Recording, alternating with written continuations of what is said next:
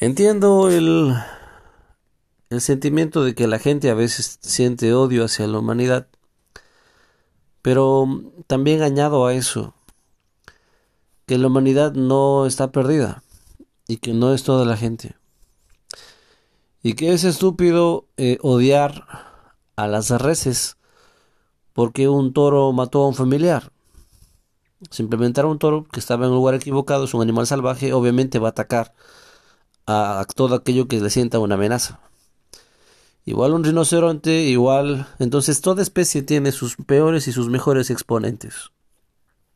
Y sí, a veces da indignación ver la locura, la maldad, la injusticia de la gente, que la gente quiere recibir favores pero no quiere darlos, que la gente quiere recibir amor pero no quiere sembrar amor, que la gente quiere hacerse rico a costa de mentiras, que en internet todos te prometen hacerte millonario pero realmente es estafa, el 99% son estafas.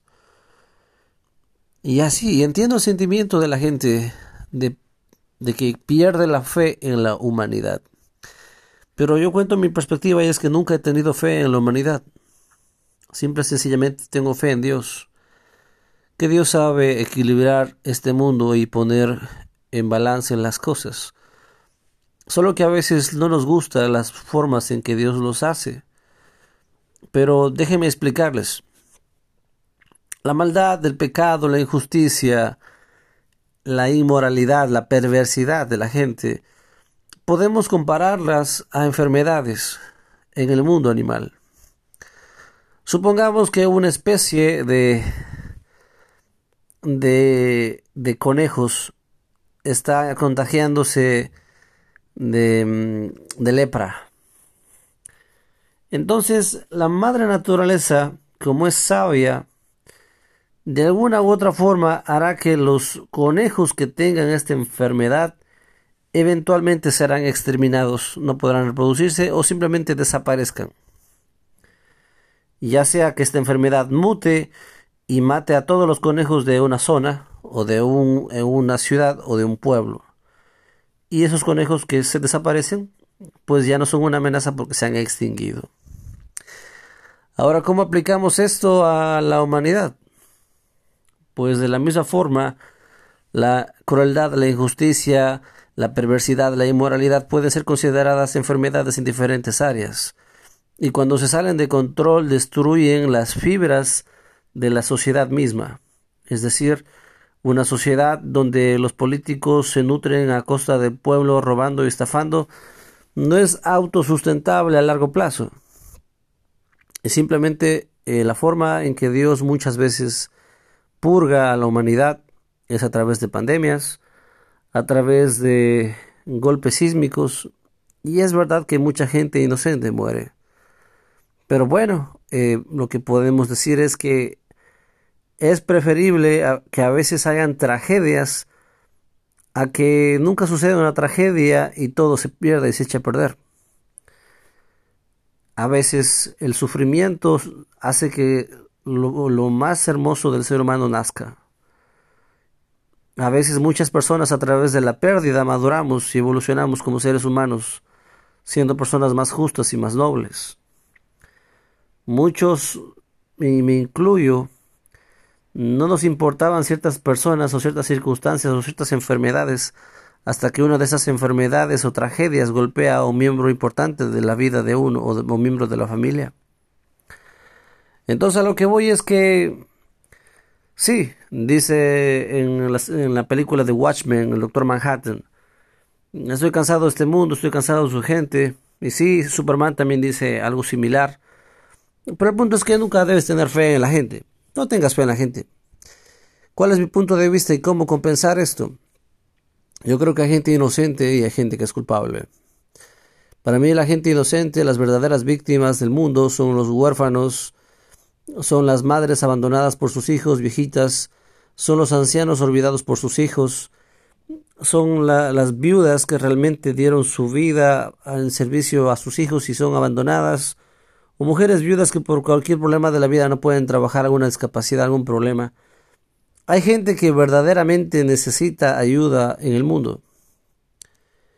Y no puedes odiar a aquellas personas, porque realmente la vida comenzó en modo difícil o ultra difícil para ellos, mientras que para muchas personas comienza en modo normal o fácil o extra fácil.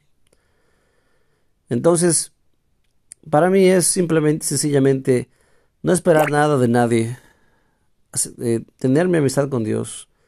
No creo en la religión, pero sí creo en Cristo.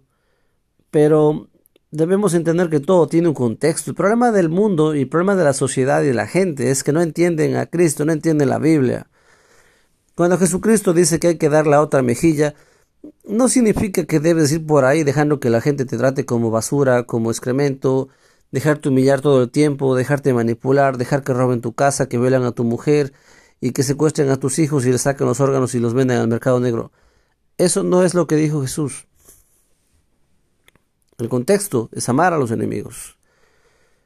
Si tu madre te roba 10 dólares, no le hagas problema. Si tienes un problema familiar que no es demasiado grave, cede. Puedes ceder. Pero si te quieren robar la casa y dejar a tu mujer y a tus niños en la calle, definitivamente deberías defenderte, pues Dios ha creado leyes en la tierra para que sean justas para los hombres y las mujeres que habitan en este mundo. Pero la gente como no lee la Biblia, la gente no, no trata de entender lo que Dios dice, simplemente trata de leer así por encima. Por ejemplo, mucha gente escucha esta frase y, escuchen. Nietzsche sé que era un hombre loco, era un, hombre muy terrible que nunca debió existir en mi opinión, porque Hitler con los pensamientos de Nietzsche hizo las atrocidades que hizo siguiendo la filosofía de Nietzsche. Pero Nietzsche dijo que Dios ha muerto. Y la estupidez de la gente piensa que literalmente se refiere únicamente a que un Dios o el Dios verdadero ha muerto, porque según el, el, término es como que era un concepto y como que ya nadie cree en él y ha muerto. Pero no. Lo que decía Nietzsche es que la influencia de la religión en la sociedad ha ido muriendo. Y justamente se encontraba en una etapa en la que el Vaticano y Roma habían perdido mucho poder comparado al que lo tenían hace unos años atrás. Y de esto hablaba Nietzsche pero la gente no entiende. Y, cuánto más la Biblia, que la Biblia es un hermoso libro, pero la gente no lo entiende, la gente lo malinterpreta, la gente toma palabras que a veces son simbólicas de manera literal y palabras que son literales a veces de manera simbólica. Hay un contexto de cómo aplicarlo todo y simplemente no esperes nada de nadie. Si tienes una vida, rescata a un perrito, ayuda a un niño huérfano, visita a alguien en el hospital. Haz el bien porque recuerda que si tu vida es difícil, pues hay gente que la tuvo muchísimo más difícil que tú. Hay niños que nacieron con SIDA, que nacieron con cáncer. Y realmente ellos sí podrían considerarse un poco víctimas de la vida. Mientras que un hombre que fue infiel a su mujer y su mujer lo abandonó, o, o si eres una mujer que escogió mal a un hombre, o lo que sea, te traicionó, te mintió, la vida es menos trágica que un niño que realmente nunca conoció a sus padres y nació con SIDA. Y creo que si cada persona en el mundo dejara de pensar un poquito por un momento en sí mismo y piense en los que realmente necesitan ayuda, este mundo sería un lugar un poquito menos cruel y menos terrible. No espero que cambies el mundo y ayudes a todos, pero sí creo que muchas veces hablamos mucho de Dios y no ayudamos a nadie. No generamos una sonrisa, no damos un abrazo, no damos una palabra de consuelo, pero a veces nos creemos religiosos, nos creemos buenos, nos creemos perfectos. O nos creemos el típico bonachón, que yo no robo, no mato, no he hecho daño a nadie. Según la Biblia, no hacer el bien también es pecado. Y te invito a que, en nombre de Dios, trates de un poquito más de reflejar a Dios haciendo cosas que Cristo haría. Jesucristo se dirigió hacia los olvidados de la sociedad, los marginados, los despreciados, los desechados, los que eran considerados por la sociedad en aquella época como escoria. ¿Quién ama a la escoria? ¿Quién ama a los que no tienen voz? ¿Quién ama o quién vela la causa de los niños que son asesinados en silencio por el aborto? ¿Quién se preocupa de esas vidas inocentes que no pueden escoger vivir porque no tienen voz todavía? Entonces, en vez de esperar que Dios dame comida, Dios dame techo, Dios dame una novia, Dios, Dios, Dios, Dios, está bien que creamos en Dios, está bien que ocasionalmente le pidamos cosas, está bien. Pero la pregunta es, ¿estás haciendo algo desinteresadamente por alguien? ¿O somos simplemente a veces como parásitos que queremos recibir todo de Dios, pero nunca queremos ayudar a nadie? Queremos que nuestros hijos crezcan sanos, fuertes, que nunca les falta la comida, que tengan sus juguetes. Pero no nos importa robarle el sueldo a un trabajador o a una persona o estafarlo, mentirle, aun sabiendo que ese sueldo iba para su esposa y para sus hijos. No nos importa chupar la sangre de la gente menos favorecida, con tal de que tengamos para nosotros mismos. Y no espero que seas la Madre Teresa de Calcuta, pero este mundo no le haría mal tener un poquito de compasión, pero con la gente que realmente se lo merece. Con la gente que no se lo merece, pues que Dios te guíe lo que tengas que hacer. Tampoco creo en dar demasiada compasión a, plagas o a monstruos. Pero compárate. No toda la gente es malvada, no toda la gente es cruel, no toda la gente es perversa. No todos son parásitos, hay gente noble. Yo he conocido gente noble. Así que en vez de pensar que el mundo no merece la pena, que es un lugar terrible, que todos deberían morir, no, sí, mucha gente merece morir y morirá, eventualmente porque la naturaleza corrige las falencias.